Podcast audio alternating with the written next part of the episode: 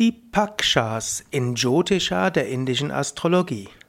Hallo und herzlich willkommen zur 37. Ausgabe des Jyotisha des indischen Astrologie Podcasts. Mein Name ist Sukadev von www.yoga-vidya.de.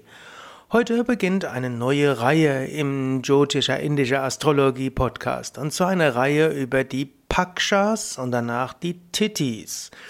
Der indische Jahreskalender besteht aus den sogenannten Mondmonaten. Und die Mondmonate, da gibt es wiederum zwölf, und über die zwölf Mondmonate werde ich auch wieder irgendwann sprechen. An jeder Monat ist aufgeteilt in zwei Pakshas. Paksha heißt wörtlich Hälfte. Und der Mondmonat hat zwei Pakshas, nämlich Shukla Paksha und Krishna Paksha.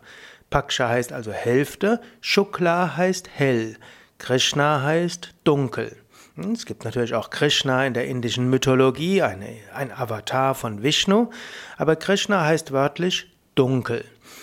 Shukla Paksha ist also die helle Hälfte. Shukla Paksha ist die Phase des zunehmenden Mondes.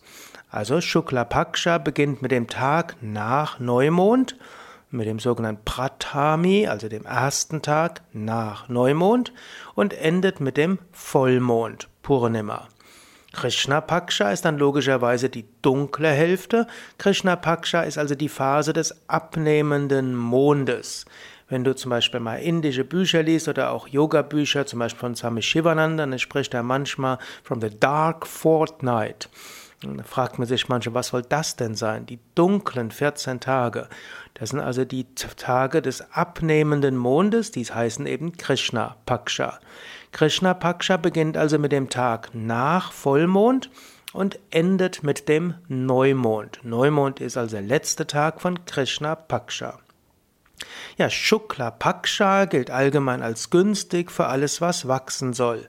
Krishna Paksha dagegen ist günstig für alles, was abnehmen soll. Wenn du also etwas Neues beginnen willst, dann ist Shukla Paksha, die Zeit des zunehmenden Mondes, günstiger. Wenn du ein neues Geschäft eröffnen willst, wenn du ein Yoga-Zentrum aufmachen willst, wenn du heiraten willst, um Kinder zu zeugen, ein neues Projekt zu beginnen, dann gilt Shukla Paksha gilt als besonders hilfreich. Wenn du dagegen aufräumen willst, dich von Altem trennen willst, wenn du dich auf das Wesentliche besinnen willst, dann wiederum ist Krishna Paksha besonders gut.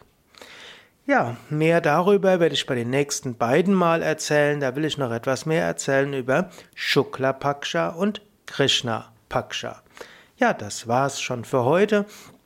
Mehr über indische Astrologie, Jyotisha, auch auf unseren Internetseiten www.yoga-vidya.de. Dort kannst du natürlich auch nachlesen über Paksha.